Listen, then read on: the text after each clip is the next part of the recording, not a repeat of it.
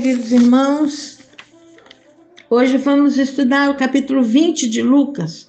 Estamos na última semana antes da morte e ressurreição de Cristo.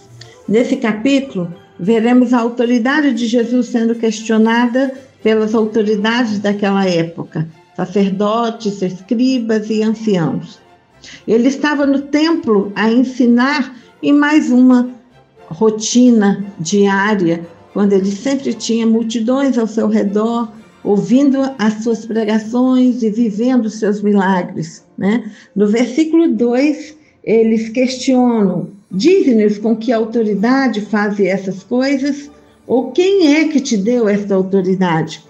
Jesus, com toda a sabedoria vinda do céu e mansidão, respondeu-lhes: usando das suas próprias crenças em João Batista, em Davi, em Moisés e derrotando assim as astutas ciladas do inimigo.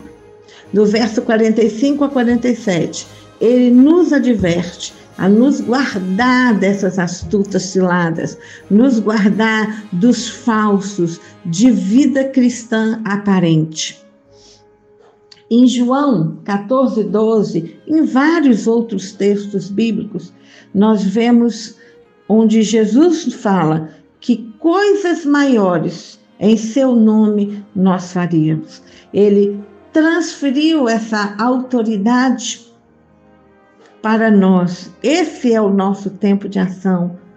Esse é o tempo em que nós precisamos vigiar, mas assim como ele não temeu o que lhe aguardava o futuro e cumpriu a sua missão, precisamos cumprir a nossa missão.